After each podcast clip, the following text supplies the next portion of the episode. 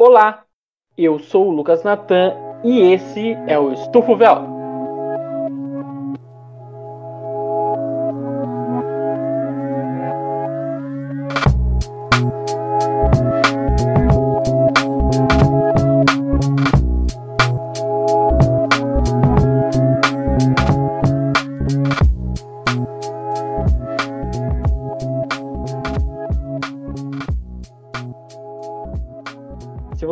Sabe quem sou eu, eu sou historiador, professor, podcaster e eu adoro aqueles miojos de copo. Ô, louco. Bom, deixa, depois dessa deixa aí, né? Meu nome é Renan. Isso é um crime você falar isso, que gosta de miojo de copo. Eu também sou historiador e corintiano, né? Sofredor. Apesar de esse time horroroso. Mas aí, né? E eu prefiro o miojo de normal mesmo. Bom, meu nome é Altair, eu também sou historiador, eu tenho 28 anos, estou esperando minha vez aí na, na vacinaçãozinha do Covid, e nessa briga aí de miojo de, de copo ou miojo normal, eu fico com a lasanha de, de freezer, aquela que você compra, e tem uma muito barata no Extra esses dias, que é de frango com bacon, que tem sido meu almoço em dias de pandemia. Você, você não tem limite com sódio, né? Não tem problema com sódio, nenhum com sódio, né? Nenhum. Nossa. Pessoal, sou Rodrigo Canela. Atualmente aqui o, o meu eu ergo está completamente com vontade de pegar os donos das ligas, né, da, dos times europeus que está criando uma superliga, né? Que essa maldição vai acabar vindo aqui pro, pro Brasil, né? Pro, pro América do Sul e surrar com meus próprios punhos esses bilionários e expropriar o dinheiro deles. E na briga de miojo, de copo e normal e lasanha, eu fico sem nenhum dos dois. Eu vou da comida natural, sem sódio. Cuide da saúde. Como diria Paulo Cintura, saúde é o que interessa, o resto não tem pressa. Transição.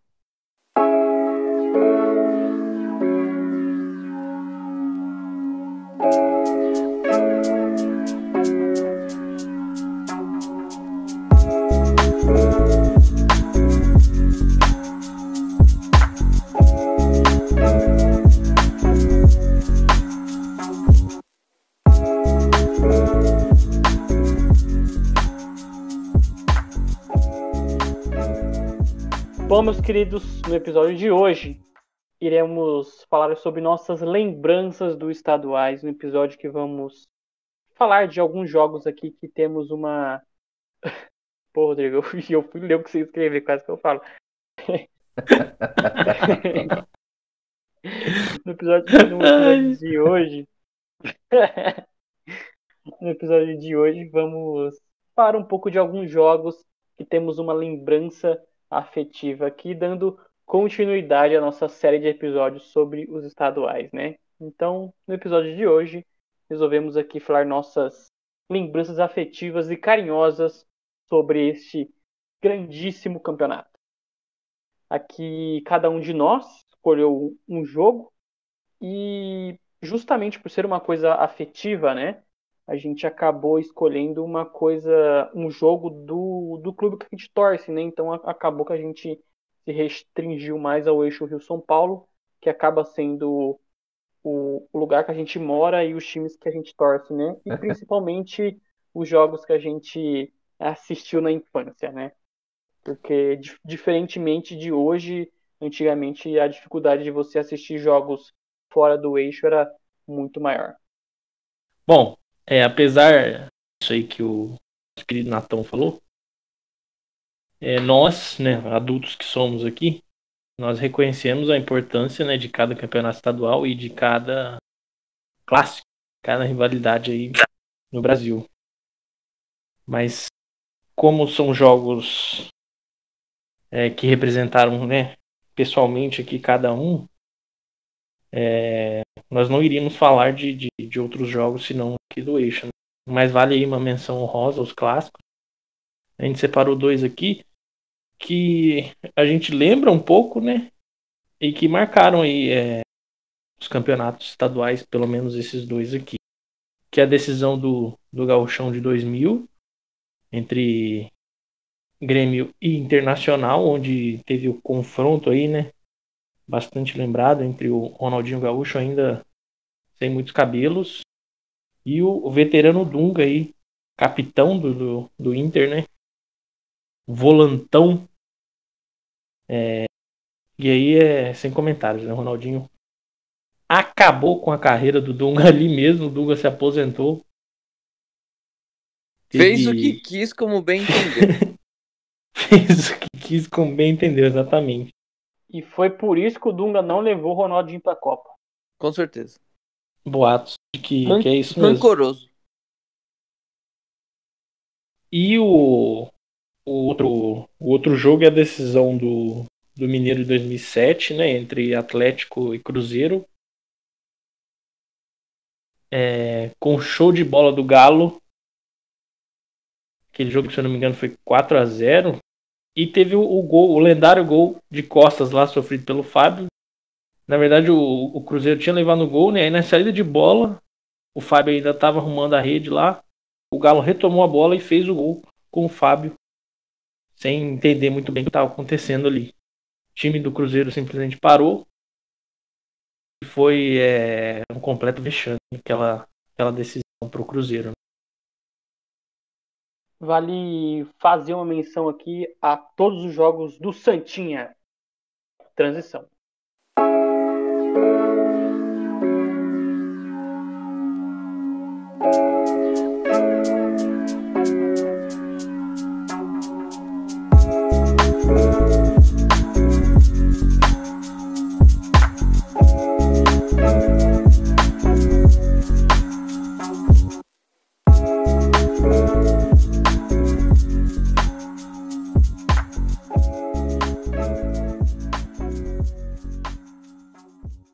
Dentre os jogos escolhidos aqui que vamos falar um pouquinho para vocês, escolhemos quatro jogos, um para cada integrante aqui. O primeiro deles aqui que é o Santos de São Paulo, na decisão do Paulistão de 2000. O segundo é Vasco e Flamengo, decisão do Carioca de 2004. E o terceiro e quarto são dois jogos do Paulistão de 2019, a semifinal Corinthians e São Paulo e a final Corinthians e Santos. O primeiro deles aqui, nosso Altair vai mandar bala. É com você, Altair. Bom, é, como o nosso querido amigo Lucas Natan já, já falou para vocês aí, eu vou puxar um, um uma final de campeonato que para mim tem uma importância enorme, muito emocional também, porque foi a minha primeira final de campeonato em loco, né? A gente que, que é torcedor sabe que qualquer jogo que você vai assistir do seu time é muito emocionante, né? Quando você consegue ir ao estádio, né? São poucos os que conseguem é, morar próximo de um estádio ou conseguir se, se locomover até o estádio também, né? Porque às vezes o preço do ingresso é muito caro ou você mora numa cidade longe do, do seu do, do seu time, né? Onde seu time manda os jogos. E às vezes, como por exemplo para o Canela, que mora em Campinas, fica um pouco difícil assistir o jogo do Flamengo, né? Então, acredito que o dia que ele conseguir pisar no Maracanã, ou conseguir assistir um jogo lá no Maracanã, vai ser incrível para ele. Eu, como morava aqui em São Bernardo, né, já conseguia assistir jogo do São Paulo. Meu primeiro jogo do São Paulo foi contra o Curitiba, no Campeonato Brasileiro e tal. Mas isso é, é, é história para outro episódio. Mas a minha primeira final foi esse jogo. São Paulo e Santos, né, de 2000. É, e a decisão do Campeonato Paulista, né, de 2000, ela aconteceu em dois jogos, né? E os dois aconteceram no Morumbi. É, o primeiro comando do Santos e o segundo comando do São Paulo. É, o Campeonato Paulista teve três fases, né? Os quatro grandes do estado estavam disputando o antigo regional Rio-São Paulo. Então, com os outros 12 remanescentes, disputaram a primeira fase em dois grupos de seis, jogando em turno e retorno. Aí o pior colocado seria rebaixado para a Série A2 do mesmo, é, do mesmo ano, e o melhor colocado subiria. A segunda fase foi disputada com os 12 clubes mais os quatro grandes, dividido em quatro grupos de quatro participantes. Eles jogavam entre si em turno e retorno. É, mais uma rodada com, contra os participantes do outro grupo, né? Grupo 1 contra o 3, do 2 contra o 4. Aí a gente faz aquela regra de 3, né? É, após essa fórmula maluca, os semifinalistas foram os quatro grandes, né? Pra nenhuma surpresa, o que a gente já vinha comentando nos outros episódios, né? Por mais que se tente fazer com que os, os times menores alcancem as, as semifinais, ou não tente, né? A gente acaba sempre tendo, ou nem sempre, mas na maioria das vezes, os quatro clubes grandes nas finais, né? E, e isso que você comentou aí é. Vê que o campeonato estadual ele tinha uma larga condição né, no, no calendário. A decisão foi no meio do ano. E a, e a fórmula que você acabou de descrever, se o pessoal prestar bem atenção, o, o volume de jogo era muito grande, né? Várias partidas aconteciam. Sim. E, e, pegando nesse contexto, né, o São Paulo tinha sido campeão paulista em 98, né, com aquela volta do Raí, que, que também era uma outra coisa maluca, né? Tipo, a, a Federação Paulista ela não, não, não era tão burocrática como é hoje. E o São Paulo conseguiu contratar o Raí e inscrever ele no mesmo dia pro jogo contra o Corinthians. Então, São Paulo teve uma baita vantagem, né? Contratou um jogador do exterior, que até então era um ótimo jogador, né? O Raí, pra já jogar. Então, o cara já chegou jogando na final de 98, né? 99 a gente teve o famoso Paulistinha, né? que teve aquela. Foi o, o ano das embaixadinhas entre Corinthians e Palmeiras. E em 2000, o São Paulo acabou despachando o Corinthians na semifinal, né? E o Santos despachou o Palmeiras. Lembrando que é, o Corinthians tinha acabado. Pode falar. Lembrando que o Corinthians tinha acabado de ser campeão da Copa Rio, né? Meses antes. Isso, a Copa Rio lá que reuniu o Real Madrid, Manchester, pessoal de torneio de verão aí, que eles ganharam contra o Vasco. O famoso Mundial, né, do, do Corinthians. Mundial aí. da FIFA. O Mundial sem Libertadores. Ah, convidado, cara, não importa. Convidado também. O byte, né? Então, o byte, é o byte. É, então. Mas é isso. É, então o Corinthians tinha acabado de ganhar essa Copa, né? O São Paulo foi e ganhou do, do melhor do mundo, né? Despachou é. o melhor do mundo. Despachou. É... Aí a gente pegou aqui o... os principais jornais da época, né, pra, pra gente dar uma olhada, né, no que era comentado, no que era falado, né, nesse momento, né. E os principais jornais da época, né, já estavam esquentando o clima para a decisão do primeiro paulista do milênio, né. Lembrando que a virada do, do século e tudo mais, né, do milênio. É... Não, até palhaço. É... Eu que escrevi, pô. É verdade, né? Não, mas do, do oh, Raja Casablanca até... aqui, caralho. Até três da manhã aí, pô. O cara, o cara Não, é que o Nathan colocou, quero ver ganhar do Raja Casablanca aqui. Ah, eu não vi. Tá. É... No dia anterior à decisão, né, do dia 17 de junho, o Estadão confirma que o principal jogador do São Paulo, que era o França, né, poderia ser desfalque além de uma negociação dupla que atrapalhou o clima no vestiário. Então você já vê, né, que desde, pô, desde de que a imprensa é a imprensa, existem esses burburinhos, né, que às vezes é, dão um ânimo para os jogadores, né, ou às vezes podem destruir um vestiário, né, se chegar que nem recentemente aconteceu com o São Paulo, né, é, caso de que o pássaro lá, que agora tá no Atlético Mineiro, né? Ele.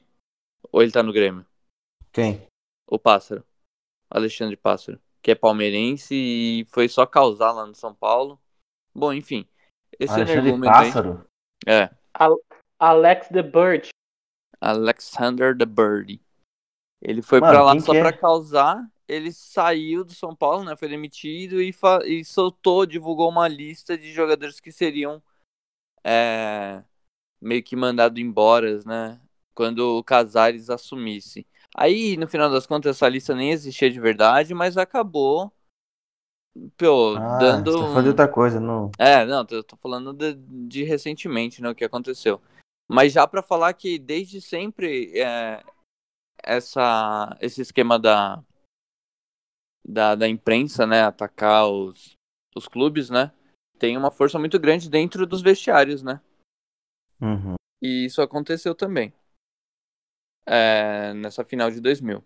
Informação dessa negociação né, prejudicou o clima no São Paulo. Né? O zagueiro César é, pôde chegar do Paris Saint-Germain e o Edmilson, né, que fez aquele golaço contra a Costa Rica, é, ele pôde sair para o Arsenal, né? Poderia ter Isso, para o Arsenal. Isso, Altair. O, o- inclusive, na época, quem dava essas informações, como você bem exemplificou o que acontece atualmente, né? Que é aquele disse-me disse, né?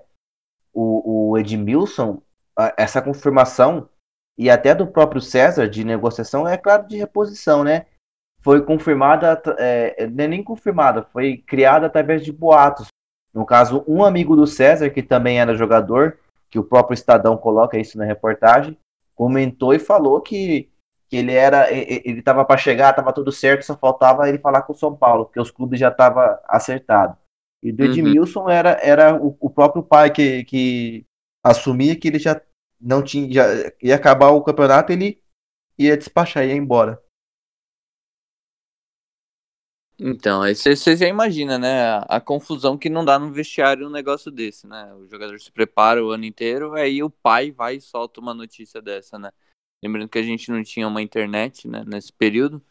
Então, o que noticiava muito, eu me lembro bem nessa época, era a Gazeta Esportiva, né? Você assistia o Chico Lang lá falando e tal.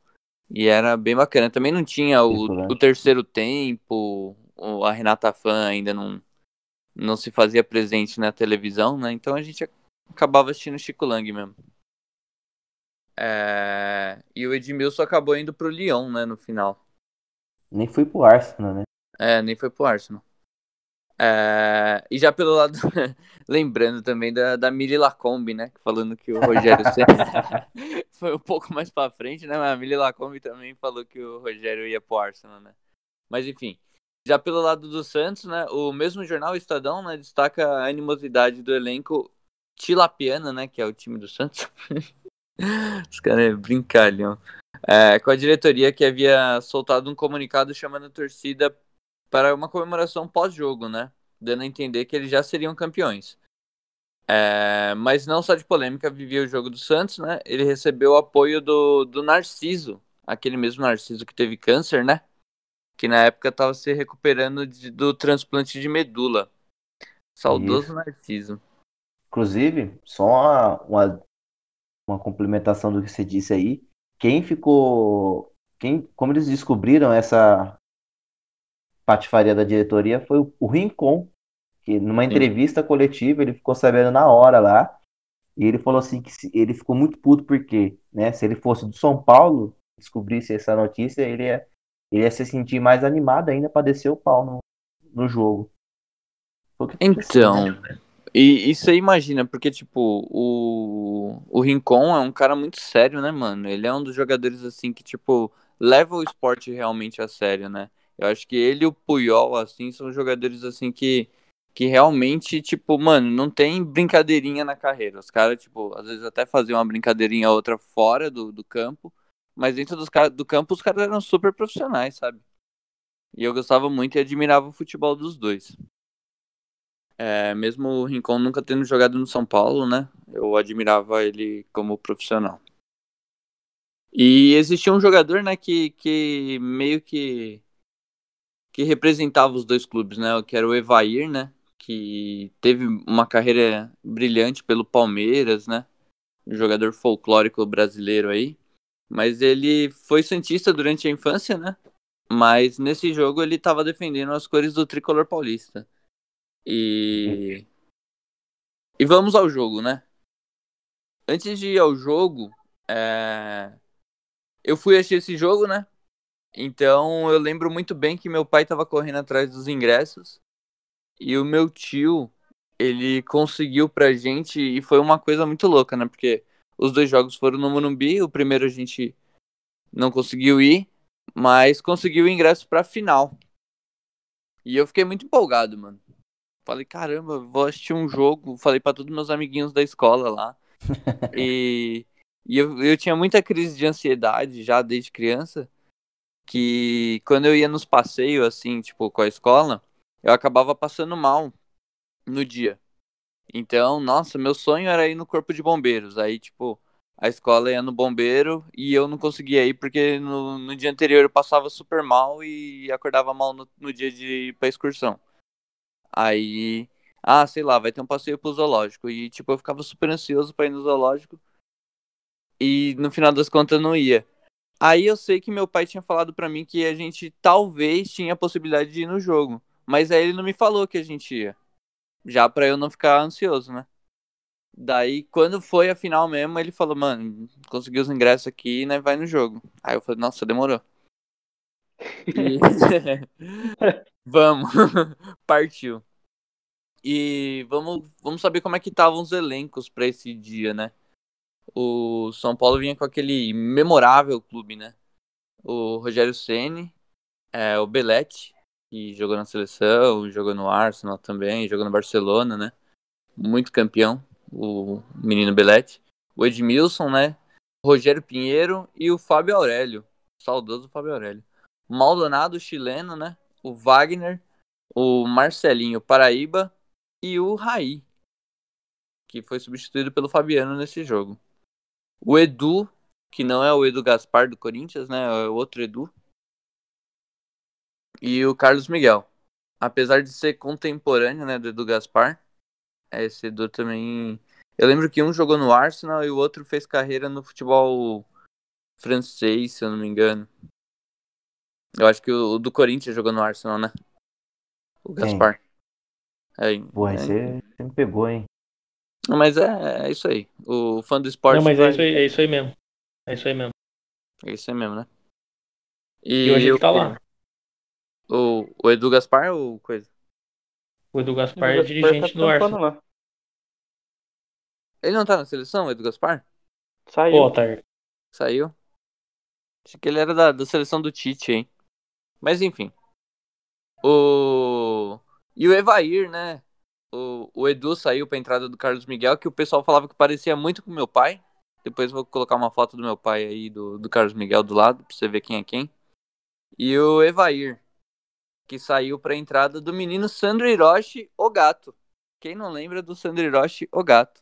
Um dos primeiros casos de gato aí, né, que a gente O Hiroshi teve. já mudou regra das... É... Olha, Quê? olha, olha. O que, que, que ele falou, mano? Ele deve ter caído, velho, de novo. minha internet caiu, tá véio. péssima, minha internet tá péssima. Entra de novo aí, fala que você tinha falado com, com aquela empolgação. O Sandro, uma regra da CBF já. Mano, melhor falar de novo, velho. São tudo enrolado. tá uma merda aqui. Voltou? Voltou? Voltou. Tá. Uma regra da CBF já mudou por causa do Sandro Hiroshi. Menino Sandro Hiroshi. E o técnico do São Paulo é aquele rapaz que tem uma calvície enorme, o Levir Coupe, que fez uma brilhante carreira também no Atlético Paranaense. O Santos vinha com ele, Carlos Germano, o zagueiro baiano, André Luiz, aquele mesmo, o Claudio Miro e o Rubens Cardoso, saudoso Rubens Cardoso, é, que deu vaga para o Ailton nesse jogo. O Anderson Luiz, aquele carequinha, o Rincon, que também era careca, o Robert, que tinha pouco cabelo, e o Valdo, que saiu para a entrada do David, que também era careca. E no ataque. É, é aquele com... David, não, velho. Quê? Será que é o mesmo David? É, é, o David. é pô. Ele também era careca. Eu lembro dele, lembro do jogo. E o, e o menino Caio Ribeiro, aquele que, que narra o FIFA e o Globo Esporte. Que saiu para a entrada do Márcio Santos, que é o mesmo Márcio Santos, né? E o Dodô, o artilheiro dos golaços. Nesse dia, não, não foi nesse dia não, deixa quieto. Mas mais pra frente aí teve um jogo do São Paulo e Botafogo, acho que foi em 2003, eu acho, que eu consegui um autógrafo do, do Dodô eu fiquei muito feliz. E, e é isso. E o técnico do Santos era o Giba, que não é o Giba do vôlei, que precisa pagar pensão, mas a mulher quer mais. Os caras. Pra mim, esse jogo foi muito importante, né? Como eu já tinha dito, porque eu assisti lá. Mas uma coisa que foi muito bacana foi um dos primeiros gols de falta que eu vi o Rogério Ceni fazer. Ainda mais numa final, né? Tem um peso muito importante. Fábio Aurélio partiu, Rogério! Gol! Rogério Ceni número um, gol de goleiro, um golaço! E, e como o Santos tinha ganho o primeiro. O São Paulo tinha ganho o primeiro jogo, né? Com o mando do Santos. O São Paulo tinha uma certa vantagem, né? Para o segundo jogo e tudo mais. Coisa que deixou o clima meio tenso, até pelo, pela declaração do, do, do presidente do Santos e tudo isso que o Rincon tinha dito, né? De que o Santos já, ter, já seria campeão e que os caras já estavam preparando a festa e tal. É estranho, né? Porque se o São Paulo tem a vantagem, por que, que os caras tá fazendo um bagulho desse? Os caras tinha que se garantir demais, né? Pra, uhum. pra soltar umas declarações dessas, né? E o São Paulo veio bem motivado, né? Tanto é que, que ganhamos esse segundo jogo aí também. E, e foi incrível porque a maioria dos jogos, quando você assiste no campo, acabou o jogo, cada um vai para sua casa, você espera um pouco a, as torcidas organizadas saírem, né, e tudo mais. Mas quando é uma final, você fica, mano, até muito tarde dentro do, do estádio, porque os caras vão arrumar, vão entregar medalha de segundo lugar pro, pro vice, aí vão entregar a medalha pro campeão, aí tem a volta olímpica, tem todo esse esquema. E é muito legal assistir isso em loco, e, tipo, principalmente quando você tem oito anos de idade, né? Só que lembrando que a gente tava nos anos 90, né? Então, esse foi meu prim minha primeira final de campeonato. E a minha primeira bomba de spray de, de pimenta que eu tomei na cara, primeira vez que eu vi os cavalos muito loucos da, da PM lá, sentando cacete em todo mundo. Primeira vez que eu vi um assalto. Primeira vez que eu vi uns caras roubando, mano. Porque lá na frente do estádio o pessoal fica com, com lanche, com com refrigerante, sabe? E passava os caras correndo assim e pegava os refri que tava no gelo do, dos ambulantes. Nossa, foi uma visão do apocalipse ali. Mas foi um, um jogo muito memorável dentro do campo. É, você vê a liderança que o Rogério já estava tomando com, é, com, com como capitão né, do, do São Paulo. E, e você vê o, o, o São Paulo jogando mesmo sem o França, né? É, com, com o Evair e tudo mais. E sei lá, para mim é, é uma, uma sensação indescritível, assim. Depois vieram outros campeonatos, outros clássicos que eu assisti também, que foram bem marcantes. Mas para mim esse foi foi o melhor jogo que eu assisti até hoje pelas memórias e, e, pelo título, assim, pelo gol do Rogério e tudo mais. Faz a festa o torcedor do São Paulo, faz a festa o tricolor paulista, conquista o quarto título da década. Maior a torcida do São Paulo presente aqui, o Morumbi faz a festa.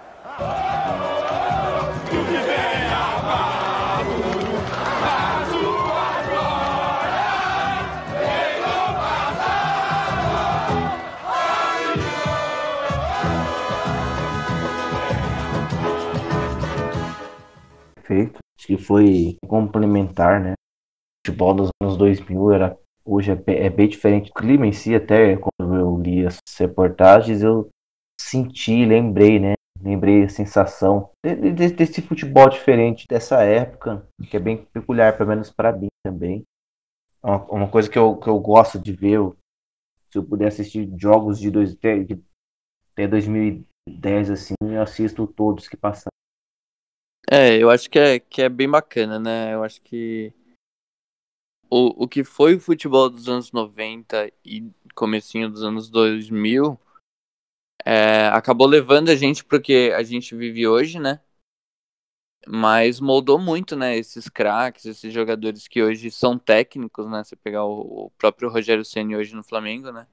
Ele começou a, a ser um líder nesse período, né? Dentro do São Paulo. E a gente tem aqui o pós-jogo também, né? Que a revista Placar deu total destaque para o França, né? Que era o atacante do São Paulo. E foi essencial para o clube na, nessa campanha vitoriosa, né? Ele foi autor de 18 gols, né? Em 17 partidas. E ele foi o artilheiro do campeonato. É coisa que ele já tinha feito em 98, se eu não me engano. É, a placar destacou também a partida dos craques do Morumbi, né? Após essa campanha vitoriosa. É, e o, o, França, né, que já estava com destino traçado, e ele ia sair do São Paulo, né? É, e a informação foi confirmada, né, pela editoria e pelo representante dele, que é o inominável Wagner Ribeiro. Eu acho que eu só queria dizer que o Otair ele falou ele não foi só o primeiro final, né? Como ele presenciou diversas cenas aí, né? Estádio, fora do estádio. O jovem Altair. É, um garotinho com 8 anos de idade já vivenciando essas coisas aí que. que, que é triste, né, da gente ver, mas que é. faz parte do, do cenário do futebol brasileiro, né? E, e isso é o que a gente está querendo passar nesse, nesse episódio de hoje, né? O, o quão emocionante pode ser o campeonato estadual, né? Para que esse apelo, né, de, de que mantenham esse campeonato e tudo mais, que voltem a, a fazer com que ele brilhe, né, o campeonato estadual, porque vale super a pena e, e ele tem ótimas lembranças, né, para nós, torcedores.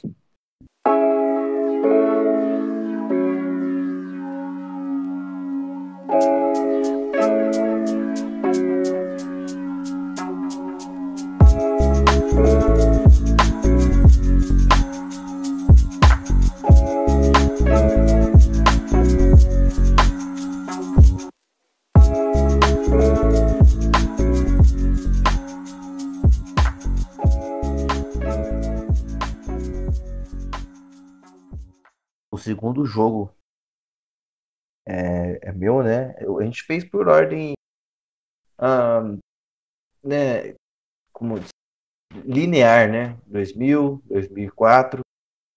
Eu quando eu comecei a torcer pro Flamengo era a época do, do clube assim que tinha o Felipe, né? Tinha acabado de chegar. E o primeiro jogo que eu assisti, o campeonato que eu acompanhei, que eu assisti, mesmo que indiretamente, porque não tinha TV que transmitia jogos do Rio, né? Então, às vezes, assistia na casa de um tio, ficava sabendo no Globo Esporte, sempre esperava o Fantástico assistir. E, se eu não me engano, essa, essa final do Campeonato Carioca de 2004, eu não assisti. Eu, eu, se não me engano, é porque eu acompanhei a final do Campeonato Paulista, que foi São Caetano versus Paulista de Jundiaí, se eu tô errado. Paulista que tinha um goleiro Márcio, que espalmava mais que tudo. O Mar... É, acho que era Márcio o nome dele. Depois eu procuro aqui. Então eu acompanhei o jogo, não porque, pô, caramba, gostava do jogo do, do Caetano, enfim. Acompanhei para tentar assistir indiretamente o jogo do Flamengo. Ah, mas a gente entrando de novo naquela ideia de pré-jogo e pós jogo, período do jogo. É, o Campeonato Carioca ele tinha uma fórmula clássica que, que não deveria ter mudado, mas voltou esse ano por causa da pandemia, mas que eram dois turnos, né? Guanabara, Taça Guanabara e Taça Rio. Taça Rio que não é aquela Copa Rio que o Corinthians ganhou em 2000, é, é a taça mesmo, é uma coisa oficial. E a disputa era de dois grupos de seis e os dois primeiros de cada grupo disputavam a, a, a semifinal, né? E, e, a final, depois que quem saísse os vencedores da semifinal. Caso houvesse é, o mesmo vencedor nos dois turnos, seria declarado campeão. Por exemplo, o Vasco venceu a Taça Guanabara e a Taça Rio, já era ele é campeão ponto acabou, vida que segue. O Flamengo naquele ano ele foi o vencedor da Taça Guanabara, ele venceu o Fluminense na final, foi 3 a 2 e Já o Vasco, ele foi o, o, o grande vencedor da Taça Rio, né? Um abraço aí também pro Eterno 3 a 1 do Vascão aí que entubou o Flamengo, que é sempre gostoso quando a gente vê que time grande perde para pequeno, pequeno tem que exaltar. Um abraço aí pro Vascanaiada aí. O, o pré-jogo é muito difícil encontrar uh, fontes de maneira rápida, porque, por exemplo, o Estadão e a revista Placar, para quem não sabe, a revista Placar está toda digitalizada. Já o Estadão ele tem um acervo completo digitalizado. No Rio, a gente eu poderia sim ter colocado o Estadão para procurar, mas eu acho que como ele é uma coisa de São Paulo, ele não tem aquela aquela ideia carioca, né, de descrever o jogo. Eu não sei, não procurei, não acho que na verdade nem procurei, não não tenho conhecimento, né, de algum jornal do Rio que tenha seu acervo digitalizado. Então, o que eu achei mais próximo e mais bacana foi uma matéria, né, com é, fazendo alusão a 10 anos da, dessa decisão do Flamengo versus Vasco, que foi em 2014, né? Que eles decidiram o Carioca em 2014, então completava 10 anos de 2004 para 2014. E é do jornal O Dia. A, a semana de 2004 ela começou agitada, né? O, o então presidente do Vasco da Gama, que era o Eurico Miranda, ele chegou a afirmar, né, como daquele velho jeito Eurico, que já havia comprado o chopp uh, é, para comemorar o título do Vascão. E isso repercutiu e, e gerou grande revolta do, dos flamenguistas. Eu acho que é a mesma premissa do, do, do Santos, do São Paulo versus Santos, em que a diretoria convida torcedores para um churrasco sendo que estava saindo atrás. Aqui no caso, o, o, Vasco ele tinha vantagem do empate, se não me engano.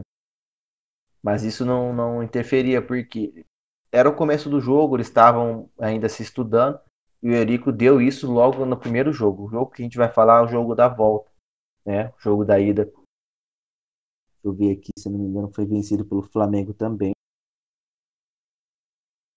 Esse é o jogo da volta. O jogo da volta, o Flamengo ele venceu por 3 a 1 né? O jogo foi marcado por muitas expulsões e, e por ser um jogo truncado. Eu, eu reassisti né, o jogo. Eu, eu vi compactos no, no Fantástico e o que eu lembrava era justamente a imagem do Felipe, que é um jogador que tem uma grande identificação com o Vasco. Se vocês puxarem na memória, ele, ele voltou para o Vasco em 2011 já mais velho, quando o Vasco tinha um ótimo time, né, e perdeu o Campeonato Brasileiro para o Corinthians, na, um campeonato que se alongou até a última rodada, mas com chances mínimas do Vasco ser campeão. E ele foi campeão da Copa, da Copa do Brasil 2011 pelo Vasco também, o Felipe, jogando como lateral. o, o Coutinho também estava nesse time aí, não estava? Não, não, o Coutinho saiu um ano antes. Ah, saiu um ano antes. Isso. O, o Felipe, ele foi revelado no Vasco, ele foi campeão da Libertadores no Vasco. Ele foi da mesma geração do, do Pedrinho. Então ele, ele foi, voltou e veio a calhar porque eu assisti um vídeo do, do, do Felipe recentemente. Ele trabalha na Ponte Preta, né? Como uma parte de, de gerenciamento técnico de futebol, departamento de futebol. E, e, ele explica que o Vasco não tinha dinheiro, não tinha condições, e o Flamengo apresentou a proposta e ele aceitou. Então, um, um cara que tinha uma identificação enorme com o Vasco da Gama, jogar no, no Flamengo é um desafio gigantesco. O, o próprio Bebeto, nos anos 80, também assumiu esse desafio, só que ele pulou do Flamengo para o Vasco. Então, é aquela animosidade, eu acho que a rivalidade carioca nos anos 2000, os, os times estavam bem equiparados, então era uma coisa bem intensa. E quem vivia naquela época, com certeza sentia esse clima hostil pro lado do Felipe, que ele tinha que se provar, porque não estava para boicotar o Flamengo, e ele tinha que se provar os vascaínos que erraram em não ter repatriado ele. Então ele foi o grande craque do, do, do, do, do Carioca de 2004. Ele, mais para frente, já alongando um pouco, o Flamengo não foi tão bem no, no brasileiro, mas ele teve uma ótima temporada, chegando à seleção brasileira e sendo campeão da América com a seleção brasileira naquele icônica final contra a Argentina. Né? O Flamengo ele venceu por 3 a 1 como já falei. O jogo foi marcado por expulsões, tal, tal. E o Jean, que é um atacante revelado na Gávea, né? Ele foi formado lá, então ele tinha 15 anos de Flamengo e para ele foi uma grande emoção. Ele marcou três gols nesse jogo. Os três gols foi, foram dele. Né? O Flamengo vem a campo com Júlio César, Rafael, Henrique, Fabiano e Roger. Entrou Reginaldo Araújo depois no lugar do Rafael, ali pela lateral direita. No meio campo era composto por Robson, Douglas Silva, Ibson, Felipe, o craque que eu falei para vocês, e o Zinho. O ataque era o Jean, isolado como camisa 9. Felipe e o Zinho chegavam junto mais como meio campo. E os volantes que trabalhavam de contenção e meia de ligação era o Ibson. O técnico era o glorioso Abel Braga. No Flamengo também entrou o Thiago Campos e o Jonathan no lugar do Jean. O Vasco veio com o Fábio, aquele mesmo que era do Cruzeiro. Para quem não sabe, o Fábio ele não é revelado no Cruzeiro, ele é no Vasco. Veio com Claudemir, depois entrou Cadu, Henrique, Fabiano, depois entrou o Júnior, Vitor Boleta. No meio-campo era Igor, Rodrigo Souto, Rafael Coutinho e Beto. Beto também é outro aí que rodou um monte de time carioca. Jogou no São Paulo também. Jogou no São Paulo, mas ele se declara. Sim, jogou no Santos também. Sim. O, o... Se declara flamenguista, mas aí o Beto compunha o meio-campo. No ataque era Robson Luiz e Valdir Bigode. Que também O- jogou São Paulo. O técnico era o Geninho. o, o Donizete Pantera, os Donizete Pantera chegou a entrar no, no time do Vasco no lugar do Beto. Como eu falei para vocês, o jogo foi marcado por expulsões, né? E muitas confusões, principalmente pela questão do, do Felipe, né? Ele ser um cara do jogado no Vasco, tudo. E ele tinha aquele jeitinho dele de ficar driblando e tal. É, eu lembro que o primeiro gol do Flamengo foi, foi do Jean, né? A gente vai aí mostrar para vocês aí o áudio. Aí vem o Flamengo. Robson carregando, encarou, adiantou demais, bate, rebate. Olha a chance do Jean, bateu! Gol!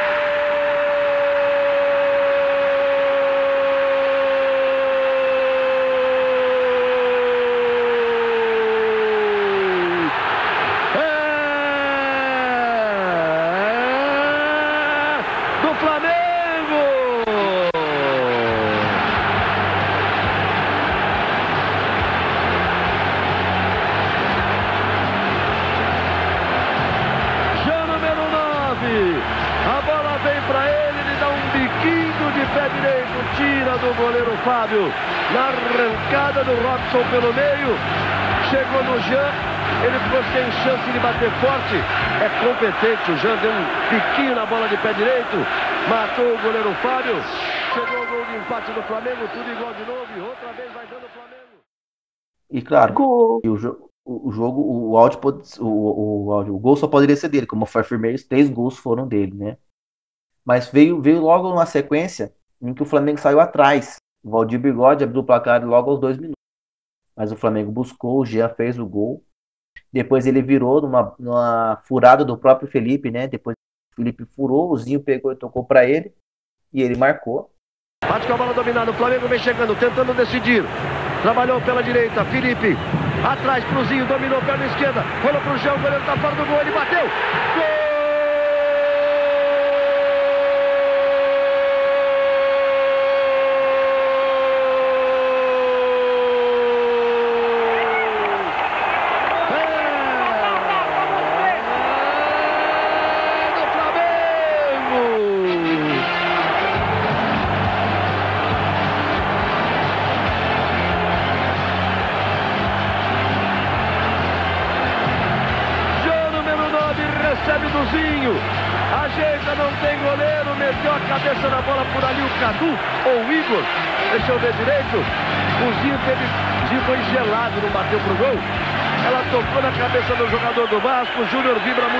Abraçado com o Abel. E o terceiro foi o gol mais bonito, né? Em que ele teve uma desenvoltura, um trabalho individual, fez ali uma fila. Encaçapou também. Tentando ser campeão mineiro, seria o primeiro título. O primeiro trabalho de direção do Paulo César Guzmão. Olha o Flamengo chegando, Jean, posição legal, limpou a área, limpou pro meio, bateu o pé direito.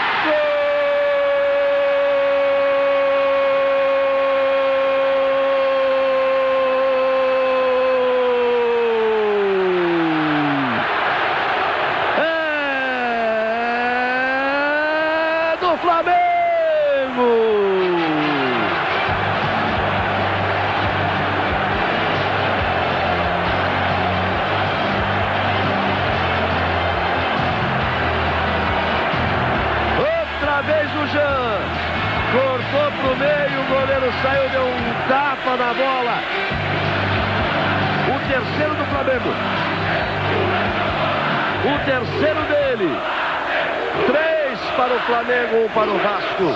Tomando tudo. Tá 5 a 2 para o Flamengo. E faz a festa o Jean e o Júnior fez sinais na lateral de campo, com os dados dando faz sinais como que acabou, confiando que o Flamengo conquistou o título, porque 2 a 1 um, você pega os dois gols do Flamengo com os três agora, você vai a 5. Você pega um do Vasco, mais um do Vasco vai a 2.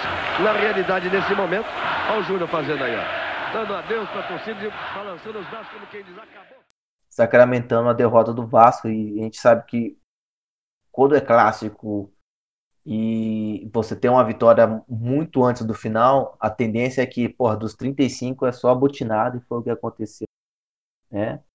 O Vou confirmar para vocês os expulsos. Pelo lado do, do Vasco foi o- Victor Boleta, né? O, o Igor também. E o Valdir Bigode. O Coutinho também foi expulso. Pelo lado do Flamengo foi o Felipe e o Henrique. Agora eu vou explicar para vocês aqui a, o que aconteceu. O Coutinho, ele, é, o futebol naquela época era muito de marcação individual. O Coutinho ele era o sombra do Felipe. Assim como o Douglas Silva era a sombra do Beto. Beto Cachaça, que jogou no São Paulo.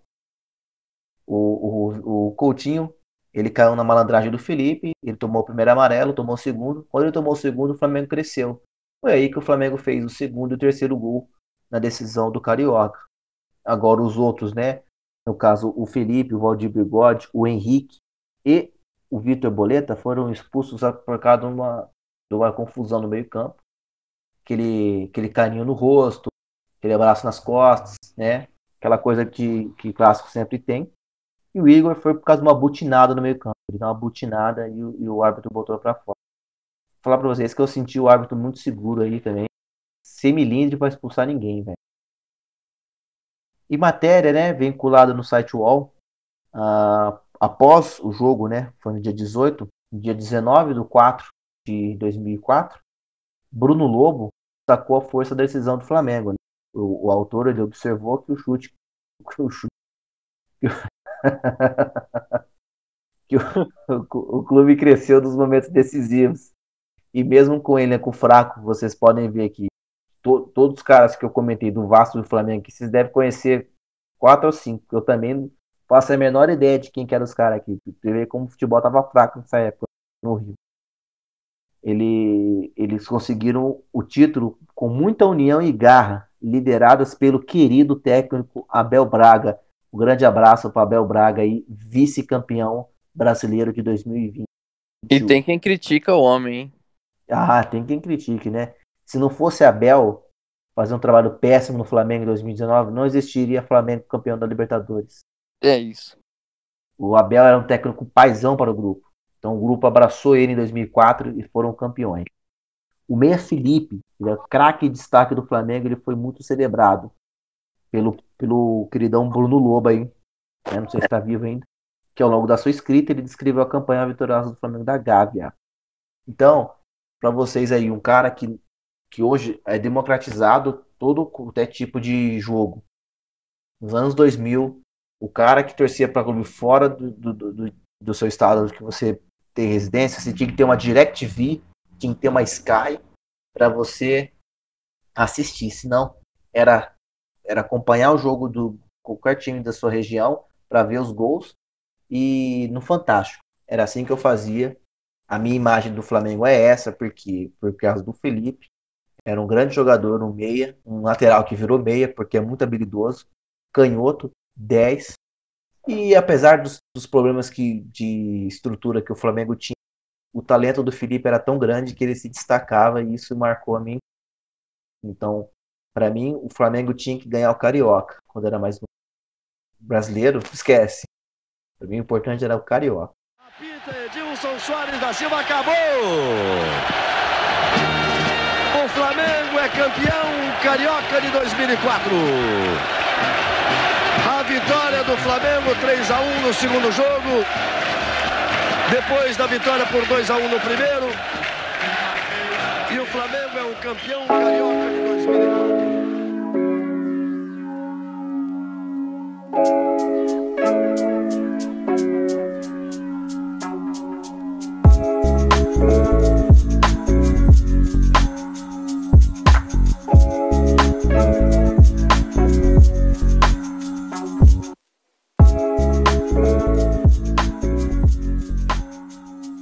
Bom, é, agora falando do, do meu destaque no jogo que me marcou muito durante a minha infância, é, vale a pena dizer o, o, contexto, né? O Corinthians e São Paulo de 2009.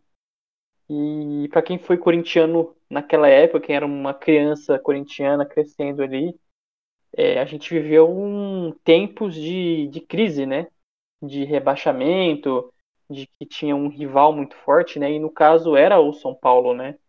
São Paulo que era tricampeão brasileiro, né? Então aquele jogo era muito importante porque o Corinthians estava voltando numa começando uma ascensão e estava enfrentando esse São Paulo, né? Que era um time que tinha conquistado muitos títulos, então era aquele aquele jogo que tinha muita importância, pelo menos para mim, criança ali, né? Você tá está enfrentando o seu algoz até, até pouco tempo, né? Como foi um, um Vasco e Flamengo recentemente, né? É, o jogo em questão é o jogo de ida da semifinal, com o mando do Corinthians no nosso saudoso Pacaembu, saudosa Maloca, é, que é um estádio que tem muita identificação com o clube, né? Que muita, muita coisa aconteceu lá dentro, né? O Corinthians, naquele ano, ele tinha em seu elenco o grandíssimo Ronaldinho, que tinha retornava ao futebol, não só brasileiro, mas ao futebol em geral, depois de uma gravíssima lesão no joelho, e a segunda lesão, né? Ele chegou a se recuperar um tempo lá no, no Flamengo, mas ele viu lá que não ia ter futuro e aí ele veio pro, pro, pro, pro Parque São Jorge, né? Para fazer história. É, o adversário, como eu já disse, era o São Paulo, que tinha acabado de ser tricampeão brasileiro, né? Recentemente, foi um time que ganhou muitos títulos, tinha um elenco muito forte e foi um time que marcou, marcou aquela aquela década, né? Era um time que tinha, pô, você ganhar três brasileiros seguidos do jeito que o São Paulo ganhou, era um time que também naquele período tinha ganhado Libertadores, então era um time que estava acostumado a ganhar títulos, diferente de hoje, né? Que o São Paulo é um time que não, não disputa título. E era um time sempre forte, né? Não, sempre não disputa, você tá. Não, não o time não disputa título, mano. tá que triste. sacanagem. Ô, Otar. Otar. Ah, então, Otar. Então você pegou o jogo de 2018. Foi, Otar. Você pegou o jogo de Falar 2010. que Você foi lá do- dos anos 2000 pra pegar um não jogo? disputa, Otário, não disputa. Não, não disputa é sacanagem, pô. São Paulo ficou até a última rodada, penúltima rodada aí, com chance de título brasileiro. ah, mas chance matemática é uma coisa, chance real é outra, né, Otário? Não, mas Você aí tá sabia que ele ia ganhar, Otário. Você sabia. Aí tá disputando. Quando tava lá, quando tava líder com 14 pontos na frente, você sabia que não ia ser campeão, Otário. Eu sei que Não, você tudo sabia. bem, mas agora você falar pra mim que não tá disputando também é sacanagem, né, pô? É, coitado, É. tem que falar. Coitado do Otário. Desculpa, Otário, por te magoar. Tudo bem, dessa vez passa. fazendo um pré-jogo aqui, nós do Estufa Podcast utilizamos o Estadão aqui como fonte para narrar um pouquinho, né? Na véspera desse grande jogo é, o, o, Estadão ele exaltou o Ronaldo, né? Que ele estava muito tranquilo, tinha é, consciência que ia ser caçado, que, que ia chamar muito atenção ali, né? E o Ronaldão destacou que sabia que o São Paulo ia vir com três zagueiros e que seria pressionado, né? Ele também, até por um, um pedido do técnico Mano Menezes, eles não, ele não citou nomes dos jogadores do próprio time, né? Porque naquele momento Mano Menezes fazia suspense com a sua escalação, né? Na véspera do confronto, o time do São Paulo teve dois assuntos, né? Primeiro, a arbitragem. O time do São Paulo gosta de reclamar muito disso.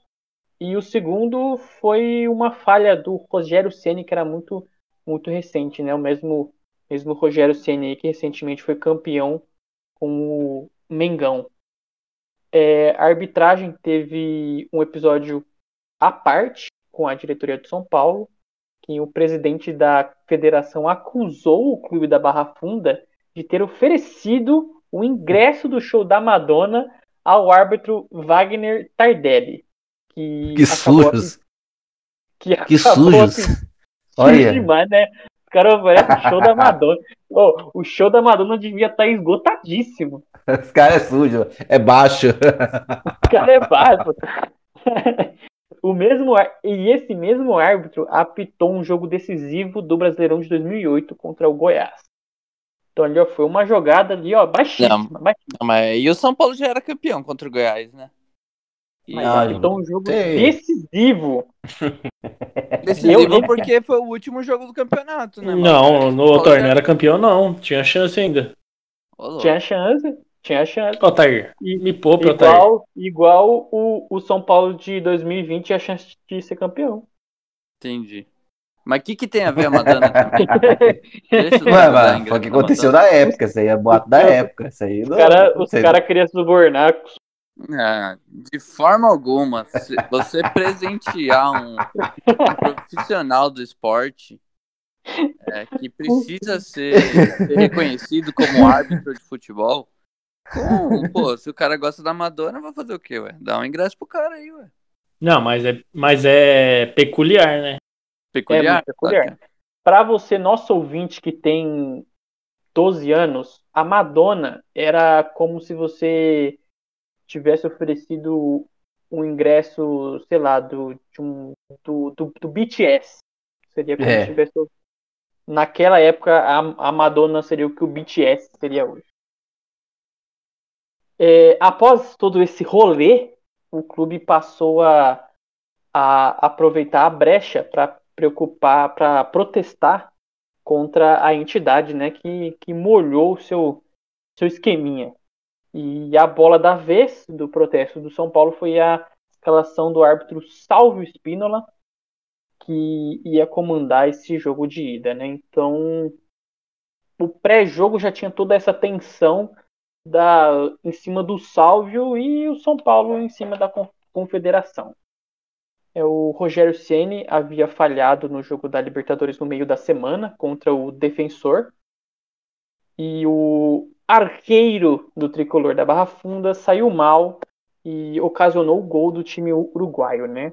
Com isso, foi o único, foi o único que foi titular em campo e os outros fizeram, fizeram um treino regenerativo. A matéria do dia do jogo, né, de 12 de abril do, do Estadão, é, muitos pontos podem ser levantados em, em, consideração, né, como o cansaço do, do time de São Paulo, tinha acabado de jogar um jogo da Libertadores, né, é, que foi numa quinta-feira, né, então até o, até o domingo o time tava, podia estar um pouco cansado, né, e o Corinthians, que acabou perdendo jogadores do seu elenco rotativo e se, se concentrando em Itu para a partida decisiva, né? As atenções estavam no trio ofensivo, né? Dois do São Paulo, Borges e Washington, e um do Corinthians, que é o Ronaldinho! Perfeito. Agora falando aqui do jogo, as escalações do time do Corinthians vinha com Felipe no gol, Alessandro na lateral, Chicão e William na zaga, e Ale... André Santos na lateral esquerda. Elias Christian Z. Douglas no meio. E no ataque, na, é, Dentinho, Ronaldo e Jorge Henrique. O técnico era o nosso queridíssimo Mano Menezes, que nessa época não era tão retranqueiro como ele é hoje, né? O time do São Paulo vinha com Rogério Ceni, Rodrigo André Dias e Miranda, Arouca, Jean, Hernanes, Jorge Wagner, Júnior César, Borges e Washington. Entraram no time do Corinthians durante o jogo o Souza e no time do São Paulo entraram Joilson, Renato Silva e Dagoberto, ele mesmo. O técnico do São Paulo era o Murici Ramalho, o que não usa máscara na praia. O time do São Paulo, ele comandou as ações, né, e acabou abrindo o placar logo de cara, com o Miranda, zagueiro que recentemente retornou ao clube paulista aí, né, que, como todo zagueiro, fez um gol de cabeça, né. É, o comentarista da Rede Globo, Arnaldo César Coelho, um grande investidor da Bolsa, ele viu uma infração no, no, no zagueiro tricolor, né, que se tivesse VAR teria sido marcado, mas como não tinha, passou em branco, né? O Corinthians buscou empate e ele veio com o Elias numa bela jogada individual, deslocando o nosso querido Sene. E aqui, nesse momento, colocaremos esses dois gols aqui para vocês escutarem. Dentinho voltou para ajudar, mais atrás do que o André. Foi dar uma pedalada ali em cima do Hernanes, não se deu bem. Depois o Dentinho brigando na defesa, ficam os dois na luta pela bola. O juiz vai marcar falta, porque quando o jogador está no chão, não pode prender a bola com os dois pés, Arnaldo. Assim, ó. É, ele puxou a bola com os dois pés, impedindo a entrada do jogador do São Paulo. Atitude antidesportiva. Miranda, Washington, André, todo mundo ali, ela vai fechada. Gol!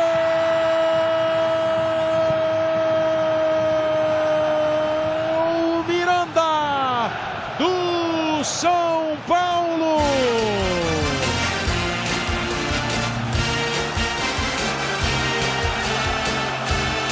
Não é à toa que a torcida do São Paulo esfrega as mãos quando tem um lance desse. A festa é da torcida tricolor do Pacaembu. Jorge Wagner é uma bola venenosa, enjoadíssima. Um leve desvio do Miranda, bola pro fundo do gol. Miranda, camisa 5. O São Paulo abre o placar no Pacaembu. Um para o São Paulo, zero para o Corinthians. O torcedor do Corinthians imediatamente grita o nome do time. A galera do São Paulo comemora. Miranda faz o primeiro gol dele no campeonato. Mas quando a bola está em jogo, você não pode empurrar da forma que ele empurrou e tirou o Chicão da jogada. A imagem mostra claramente isso. Vem embora o time do Corinthians com o Elias tentando empatar o jogo. Invadiu! Golaço! Gol!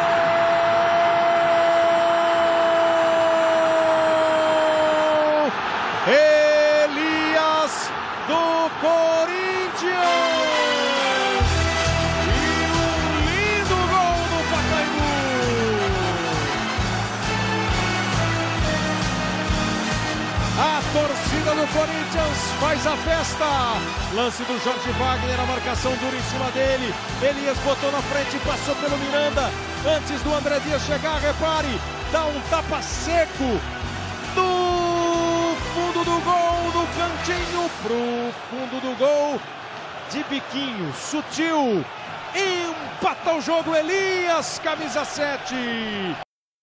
O São Paulo, de certa forma, foi prejudicado pelo Salvio Espínola, com uma expulsão injusta, mas isso não retira. Quê? Não, mas, mas aí você não vai ligar com o caso da Madonna? E os caras estavam brigando, a federação. Ah, é. Ah, tá, tá, tá, calma, calma, calma, calma, calma. Não, não, pode continuar. Eu só, você não tem nada a ver, só. Isso aí é um erro normal do salve. É teoria da conspiração. O São Paulo, de certa forma, foi prejudicado pelo árbitro Salvio Spínola com uma expulsão injusta, diga-se de passagem, mas não retira os erros do primeiro tempo, quando conseguiu comandar as ações, mas não capitalizou em gols. Bom para o Corinthians. É, vale dizer, né, dessa teoria da, da, da conspiração, né, o, essa pressão em cima do, do Salvio ali, ali mandou bala na, na expulsão, né? Tá. Uma observação aí, o, o, o Rogério tava, mano, ele tava muito mal. Natan comentou aí no começo, né, no pré-jogo, ele havia falhado no, no, jogo contra o Defensor na Libertadores e ele, ele quase engoliu um piruzão, que é um chute de fora do Douglas, e foi encaixar a bola bateu na trave. E ele depois tinha soltado um outro facinho também, e foi num pega para capar, confusão, e a bola foi para fora, que o Elias acabou chutando para fora. Mas ele tava louquinho para cometer um, um, um piruzão aí, soltar o. Cometer um frango. piruzão. Tava, tava, tava louco. É, mas é, lembrando que isso aí é normal, né? O Rogério Senna, quando joga contra o Corinthians, ele costuma mesmo dar uma amarelada aí, né? Isso aí é normal. Quando ele não faz gol, né? é, fez um golzinho, né? Mas é, você pegar os jogos, você pegar os jogos, ele sempre falha mesmo contra o Corinthians. Você lembra o gol do Roberto Carlos? Principalmente naquele 5x0, né? No 5x0, o gol do Roberto Carlos, de falta. Então, mas ele não fez também naquele 5x1 lá no Pacaembu, que derrubou um treinador aí? Não teve? Ele fez? Não fez Foi, isso é verdade. Isso é verdade. Fez também. Você, você é São Paulino ou Canela? Ele é imparcial. Sou imparcial voltando aqui ao, ao nosso jogo, é, teve o gol do Christian, né? Tô fazendo uma. Agora fazendo minha lembrança individual. Esse foi um dos primeiros jogos que eu assisti em família, né? O que eu falo com todo, com parentes, né? Então tinha muitos tios assistindo. E o que eu posso dizer é que os meus tios eles parecem parecem pitbulls raivosos assistindo a um jogo e foi a primeira vez que eu vi isso, né? Vi pessoas muito eufóricas assistindo um jogo e aquele gol do Christian foi muito eufórico, né? Porque foi um gol no último segundo, né? E eu vou comentar mais sobre esse gol daqui a pouquinho. É no, no pós-jogo o Corinthians ele exalta a vitória corintiana, mas fez uma ressalva que a expulsão de André Dias foi determinante para a pressão do clube do Parque São Jorge. O, o Christian, né, ele fez um, um certo gesto que rendeu parte da matéria, onde o, o jogador poderia ser indiciado pelo aquele ato, né? No fim, acabou não sendo, né? Ele fez um.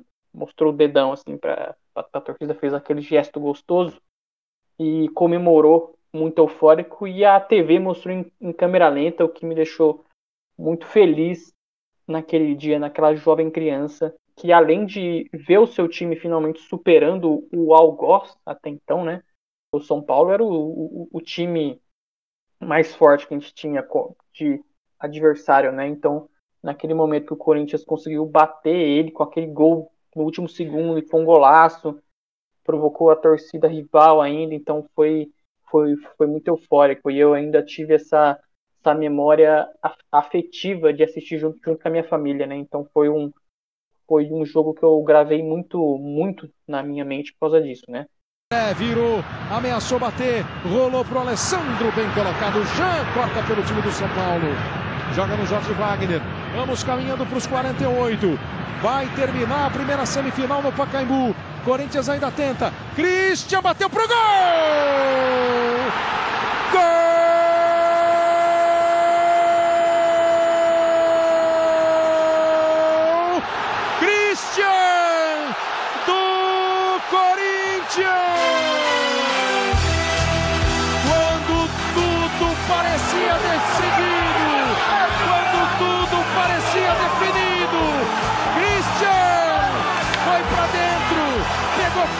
Bola, pro fundo do gol. Que pancada de Christian! Essa não tem fase boa, fase mais ou menos. Essa não dá pro goleiro pegar. Entra na lateral da rede. Christian, camisa 6. O gol para dar vantagem ao time do Corinthians. Para fazer o Pacaembu levantar com Christian. Terceiro gol do Christian no campeonato. 48 minutos. Que gol é esse, Caio? Golaço, que paulada que acertou o Christian. Teve a iniciativa de arriscar, de se apresentar no campo. e acaba mudando a vantagem que era do São Paulo e passa a ser do Corinthians por dois resultados iguais. Impressionante a história deste jogo semifinal. No último instante, no último ataque, o Christian vai vibrar com a torcida. Eu acho legal o, no gol do Christian, o faltava 30 segundos para acabar o jogo, né? São Paulo tava com a bola, Jorge Wagner tava no domínio da bola completo na lateral esquerda ali de ataque do Corinthians. Aí ele não passou a bola, aí ele perdeu a bola pro Christian. O Christian avançou, chutou. Foi quase no meio campo, eu considerei uma falha do Rogério também, que foi de muito longe, velho. Foi um golaço Foi, tudo foi mais. muito longe. Mas é um grande abraço aí pro Jorge Wagner, que jogou no Coringão também. E, e, vai, e vale dizer que o Christian só, só chutou porque o jogo tava acabando. Ia Se acabar, é. acabando, ele não ia chutar. Ele só chutou porque ia acabar. E nesse dia, o Altair confessou pra mim que ele chorou. Foi verdade.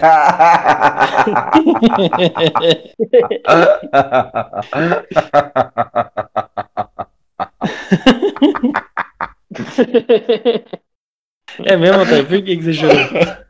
não, não foi nesse jogo, não. Eu chorei no dia que o Corinthians ganhou com o gol do Betão. Ah, tá. Mas é, é, puto mesmo. Esse é- então, esse, e esse foi o primeiro jogo, né? O segundo foi pior ainda, porque o Christian deu um passe pro Ronaldo que ganhou na corrida e fez o gol. Ah, aquele que o André Dias caiu, né? Foi, foi coisa linda. Mas é, é complicado porque o Corinthians ele estava montando um elenco sensacional, né? Ele tinha mantido jogadores muito bons, né? De 2008 e tal. E o, com a chegada do Roberto Carlos e do Ronaldo, né? Eles fizeram uns- um- uma bagunça, né? No, no futebol brasileiro, né? E o, o São Paulo, como vocês disseram, né? Ele também vinha de, de campeonatos, né? Mas acabou cansando de ganhar, pelo visto. Que de, de lá pra cá não ganhou mais nada, né? Sem, sem Cansou. contar a Sul-Americana, né? E, e foi isso. Eu não sei se, se o Corinthians tá com uma maldição no São Paulo também, né? Mas é, tamo aí, né? Vamos ver esse ano aí se a gente ganha alguma coisa. Essa eu acho que vocês ganham a Libertadores. Ah, vai ganhar, pô. Eu acho que o Mundial vem, né? Mundial com, com a Superliga ou sem a Superliga? Super Não, Liga. com, Superliga. com, com a Superliga, hein?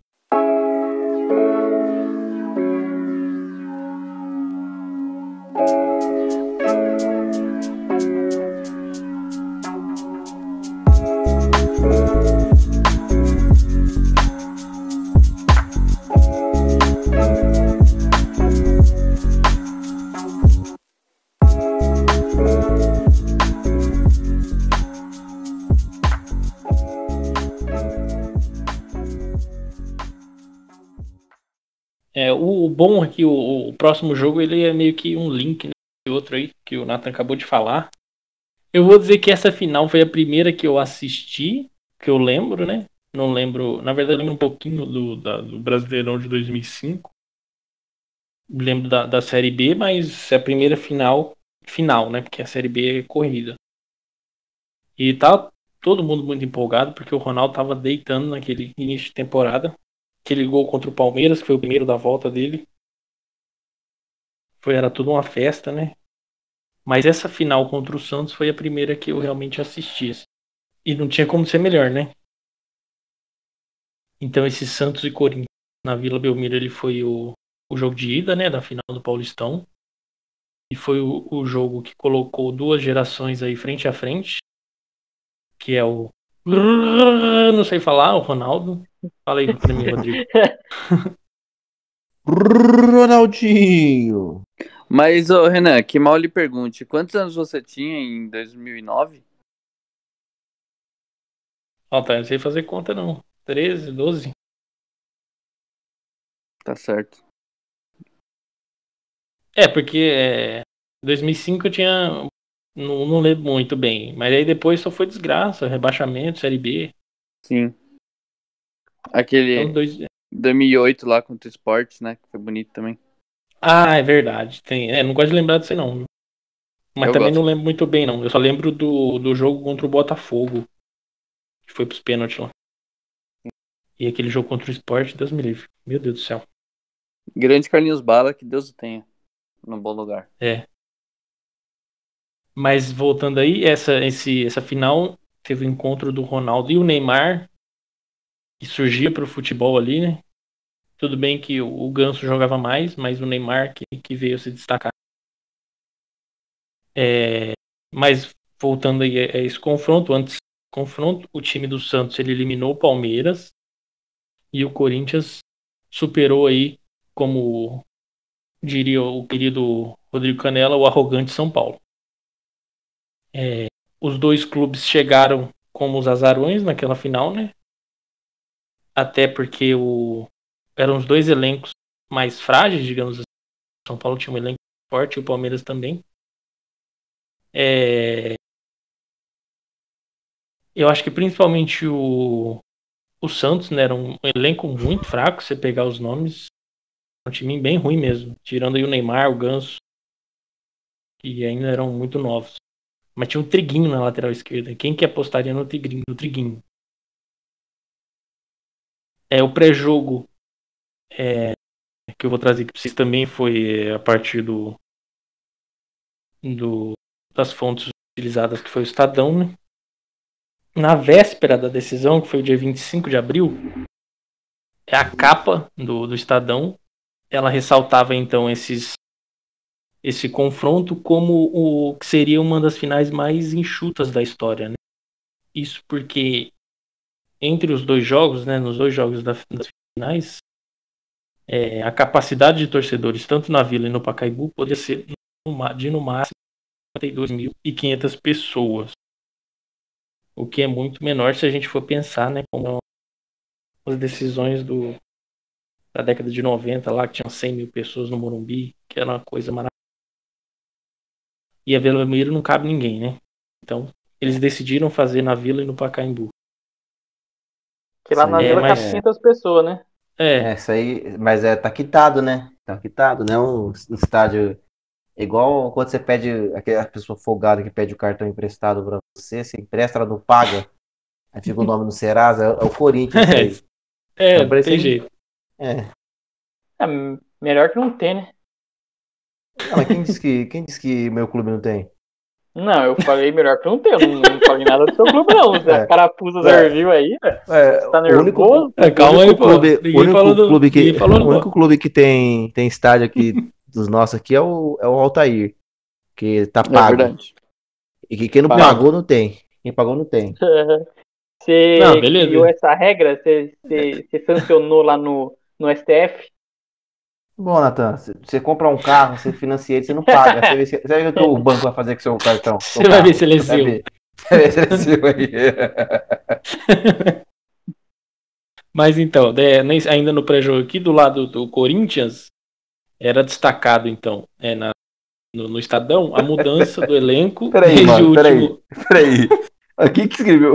O Roger Flores Corno aqui. Quem que escreveu isso? Mas ele é corno mesmo, pô. É, pô, é Ah, corno. não, beleza. Eu sei, mas é o que eu não tava esperando. Beleza, desculpa, Renan. Nossa, eu tô no cu. Mas então, Ah. do lado. Ainda nesse pré-jogo, do lado do Corinthians, é, o Estadão destacava, então. é, a mudança né, de elenco desde o último grande título, que foi em 2005, que tinha os Galácticos lá, né? Nilmar, Teves. Eu não vou dizer que o Roger Flores era galáctico, mas ele estava no time também. E o Mascherano, que batia na mãe dele. É, a mudança desse elenco pro, de operários, né? Digamos assim, do, da equipe que foi formada pós rebaixamento em 2008 com o Mano Menezes já. Que aí tinha o Elias, o Chicão, o Christian o Alessandro que vinham desde a Série B. É, também tinha o André. Já em relação ao Santos, era destacado a eliminação recente na Copa do Brasil para o CSA. Pois é.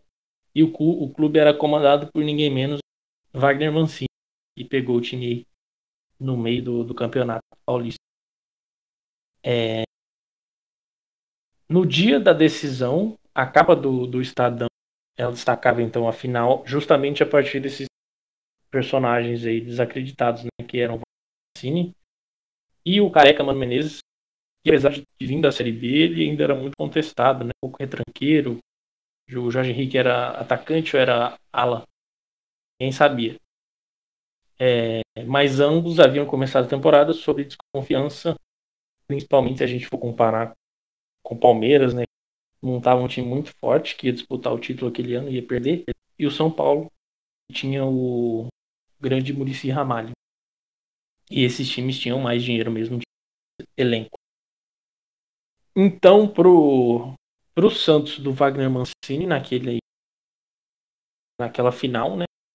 Eles chegavam é, tentando derrubar a invencibilidade do Corinthians, que ainda era invicto no Paulistão. E também jogava a Copa do Brasil, né? O Santos foi eliminado pelo CSA.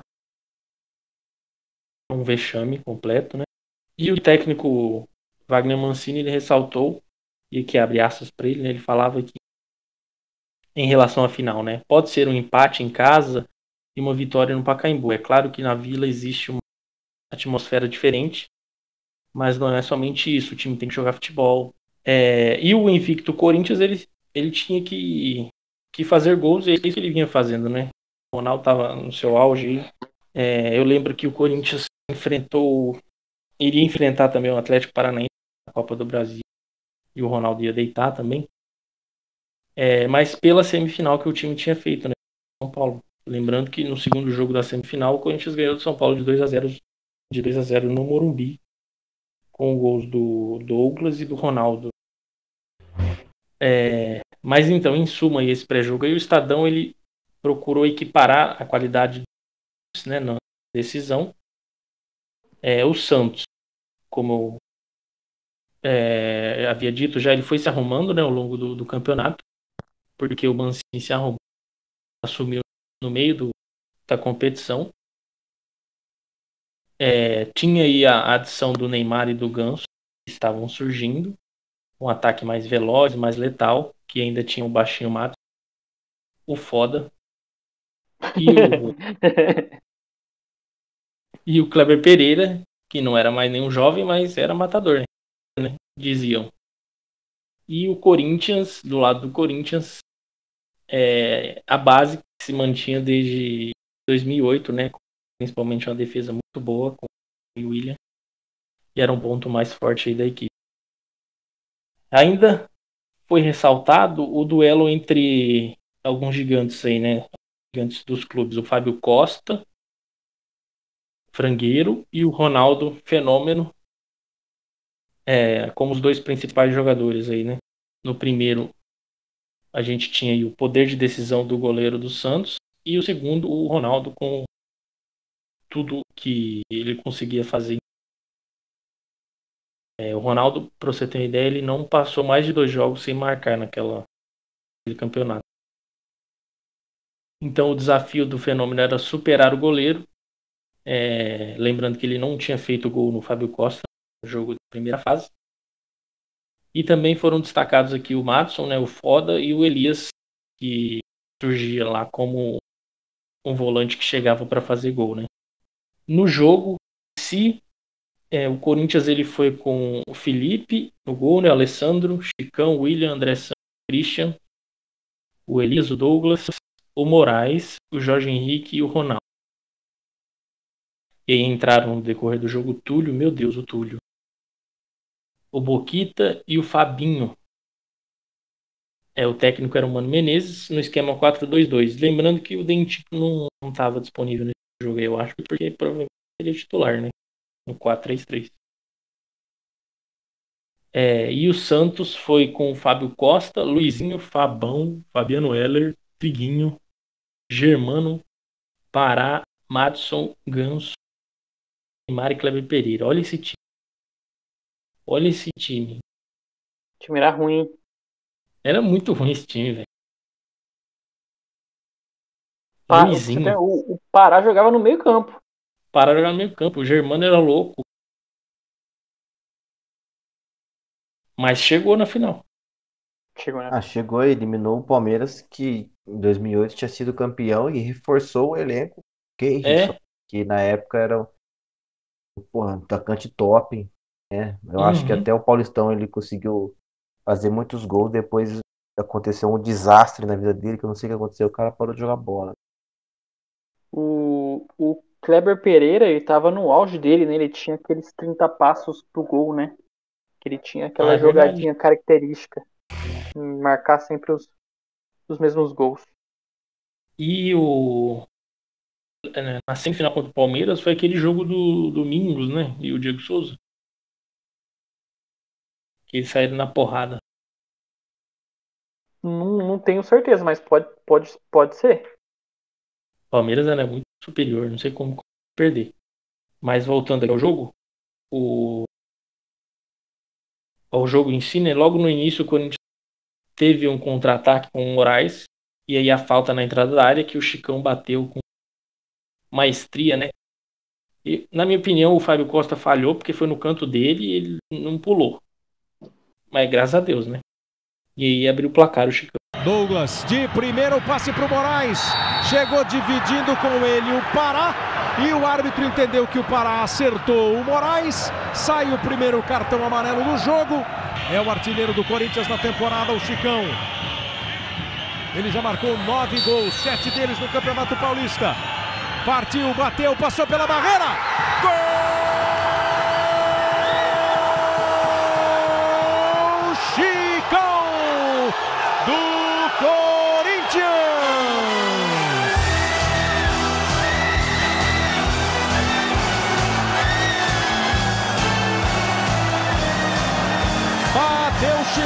Bola desviou na barreira. Acabou com a chance do Fábio Costa. Bola pro fundo do gol.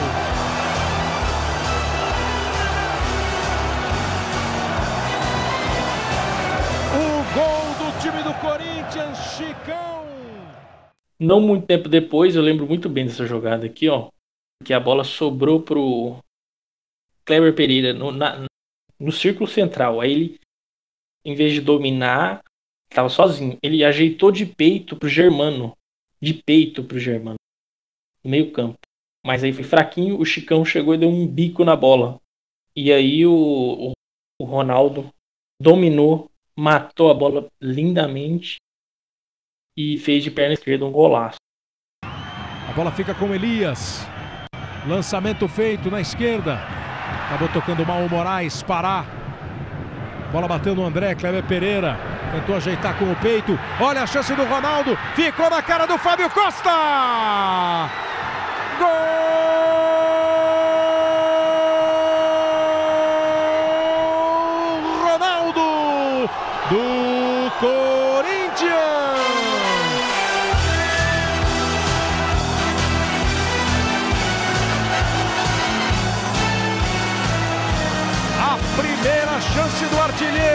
Dominou com a categoria que ele tem.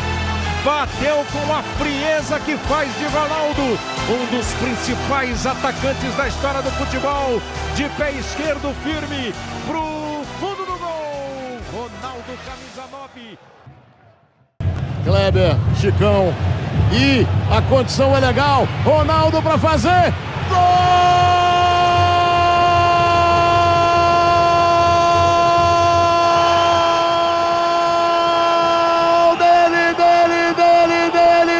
não perde, que não perde. Perna esquerda, perna esquerda. É só descuidar um segundo que o homem vai lá e ó, carimba. Ele põe lá, botou, rolou com a perna esquerda para dentro do gol, marcando o seu sétimo gol no Corinthians. Tá lá dentro, fenômeno. Você viu como ele matou de pé direito? Você viu como ele bateu de perna esquerda? Já sabia que estava saindo o goleiro. Na bola dividida com o Chicão. O Chicão até nisso é feliz. Dois para o Corinthians. Tá lá dentro. É preto e branco do Paco. É, mas o primeiro tempo do Santos não foi ruim. E quem brilhou, além do Ronaldo aí, foi o Felipe, né? O goleiro que faz defesas espalhafatosas. Ele fechou o gol naquele dia. Destaque aí para as defesas no chute do Neymar e na cabeçada do Fabão. Mas o Kleber Pereira também perdeu gols inacreditáveis. No segundo tempo, o, Santos ele veio mais ofensivo, né? Entrou mais com leite. É, o Kleber Pereira ele não estava inspirado, ele errou outro gol de cabeça, aqui na área quase. Neymar, Ganso e Madison não estavam também muito inspirados. E foi numa jogada é, pelo lado esquerdo com o Guinho saiu o gol. Na verdade, foi a falha do Felipe, né? Ele foi fechar o ângulo, ele deixou o pé e empurrou a bola para o gol. Ele estava fazendo um grande jogo acabou fazendo aí o gol. Eu acho que foi contra porque a bola não ia para o gol. É, e aí tava 2 a 1 um, quando o melhor momento do, do jogo chegou, né? Foi aos 31 do segundo tempo, no contra-ataque pelo Elias, um Ronaldo que estava sumido em campo. Ele deu um corte de letra no triguinho e de perna esquerda ele mandou a bola por cima do Fábio Costa e ainda deu aquele pulinho para ver se a bola estava entrando. Foi simplesmente genial. É, sob os olhares do Pelé, o Ronaldo reinou na Vila Belmiro. Mandar aí um chupa pro Edson Arantes aí, né? Com todo respeito. Mas demais! Demais! Demais! Aquele dia foi louco. Bom lance, Elias, para Ronaldo, tem condição legal, pintou primeiro, por cobertura. Demais, demais, golaço,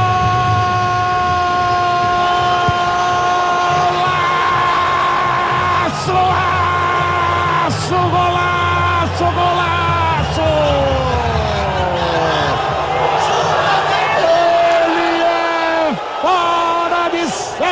a gente não cansa de dizer. E que ele fez na Vila Belmiro? Ele contou, olha o toque sutil, matou, matou o goleiro Fábio Costa. Triguinho, ficaram olhando os dois. Ronaldo, Ronaldo, é o fenômeno do Corinthians. Maravilha! Esse vai de novo, vai de novo para a galeria dos gols inesquecíveis. Tá lá dentro, tá lá dentro, Godoy. É, o pós-jogo é, não podia ser diferente, né? Foi a capa da, do Estadão, foi Ronaldo tem dia de, de rei na Vila Belmiro. Não podia ser diferente.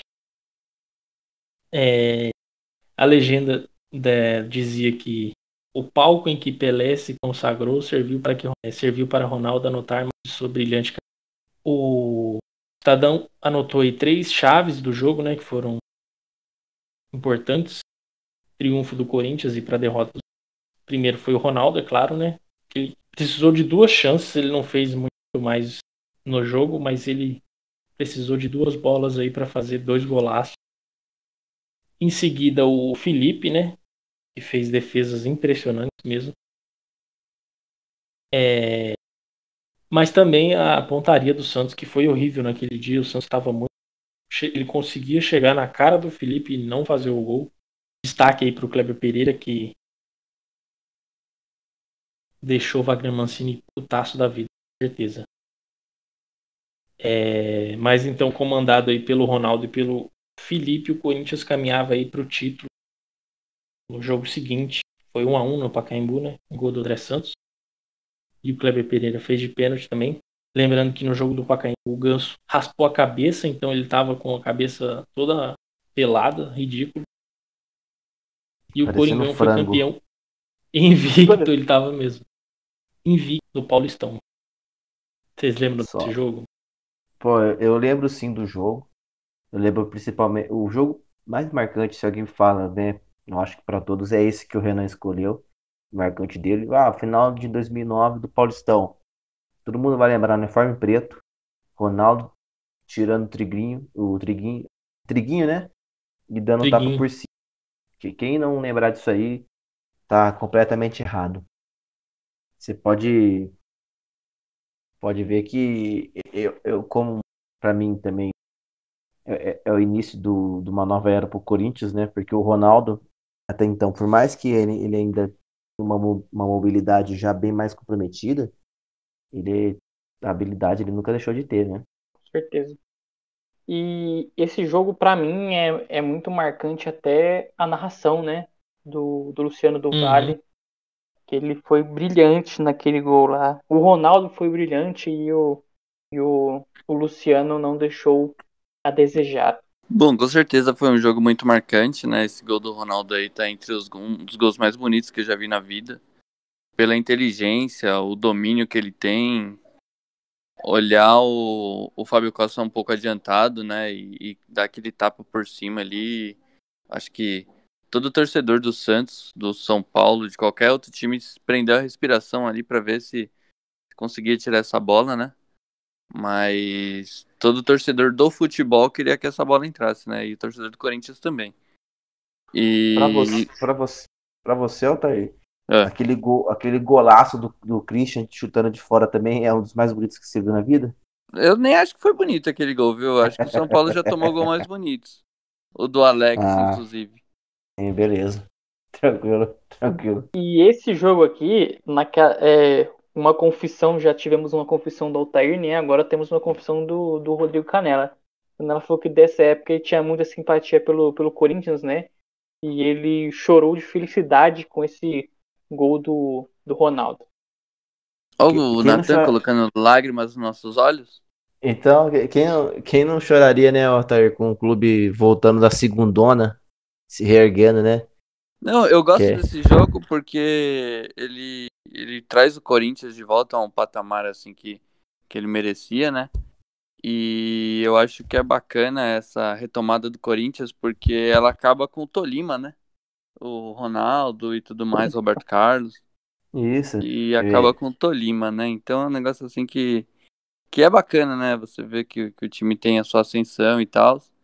E- É, E- e é uma, e é uma base consolidada na segundona. né? Sim, Marcado na, na- no jogo de terça, jogo de sexta, sim. contra ABC, América, isso, Havaí, na segunda, na ressacada. Joga-. Nossa, era maravilhoso você assistir jogo contra o Gama e eu ver o André Santos fazer quatro gols. Eu gostava Pô, demais. cara, seu time, seu time não perde nunca, é maravilhoso. não perde nunca. é É maravilhoso. É, Ah, Mas esse jogo boa. do É, Tolima aí, eu- Mas ser eu- eu- campeão invicto do Paulista também é uma. É pô, sem campe- ser campeão paulista, ser campeão invicto do Paulista e da Libertadores é mais difícil ainda. É esse mesmo, jogo né? do, do, do Tolima aí, ele é emblemático. É claro que ele é horrível, mas ele. Sem ele não, existia, não existiria o, o que a gente conhece como era do Tite.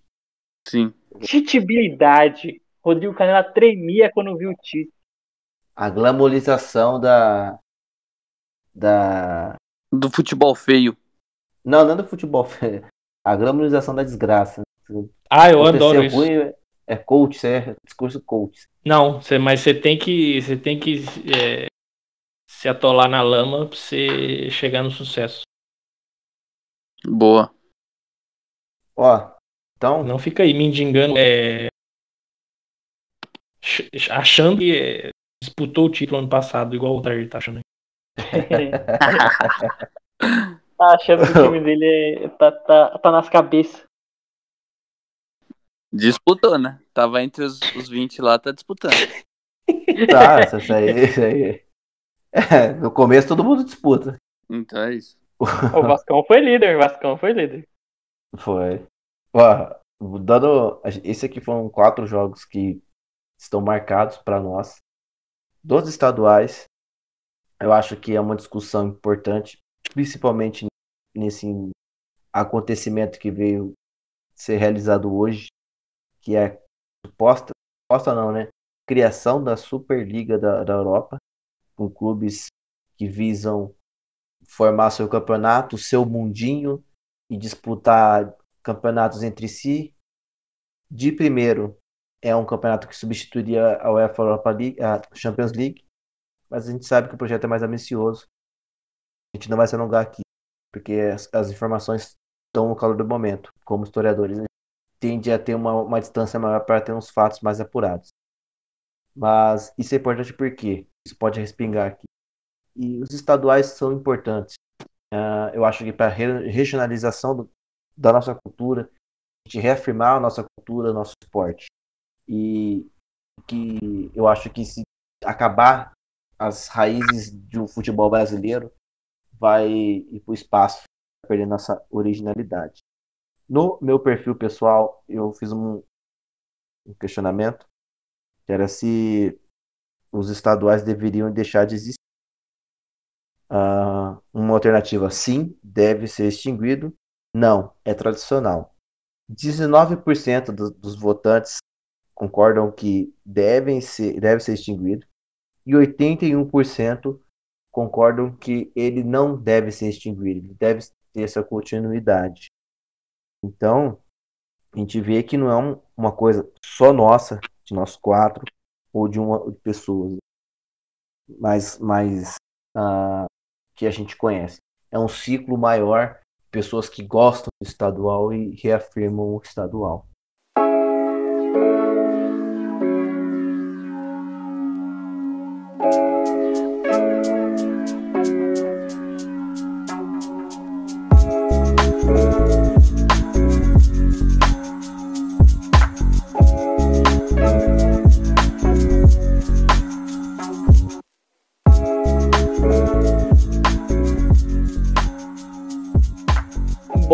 Acho que é nesse momento aqui que a gente começa a se despedir.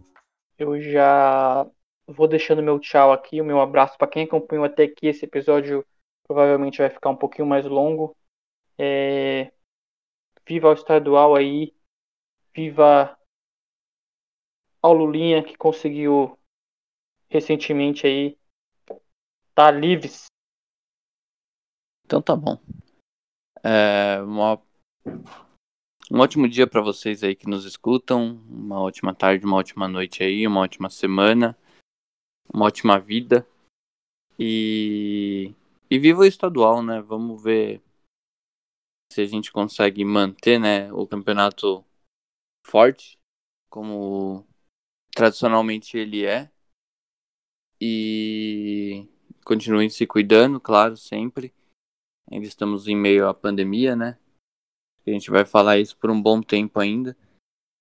Então vamos continuar nos cuidando, pessoal. Um forte abraço, fiquem com Deus e tchau. É isso aí, galera.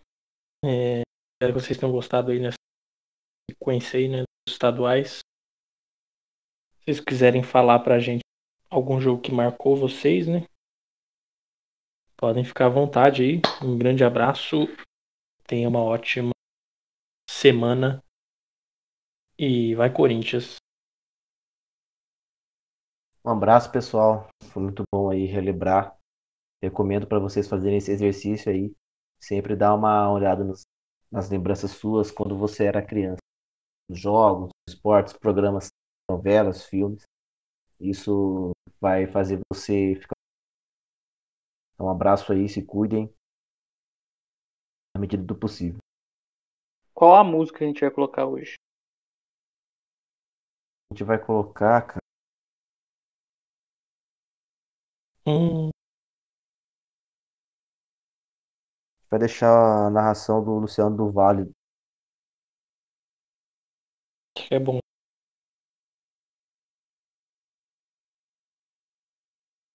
De qual jogo? Botafogo e, e River do Piauí. Corinthians cara, Corinthians né, é, tem Tubiara e Corinthians. Pô, né? mas, mas essa já vai ter tocado no episódio, pô. Você põe ela inteira. Tá bom, então. Fiquem agora com a narração do saudosíssimo Luciano do Vale. Um abraço. Aproveitem. Bom lance, Elias, para Ronaldo, tem condição legal, pintou primeiro, por cobertura demais, demais, gol!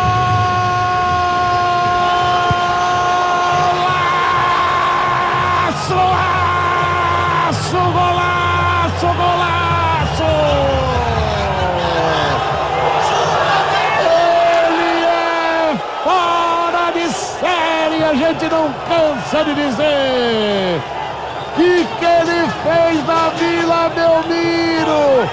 Ele contou, olha o toque sutil, matou, matou o goleiro Fábio Costa. Driguinho, ficaram olhando os dois. Ronaldo, Ronaldo é o fenômeno do Corinthians. Maravilha!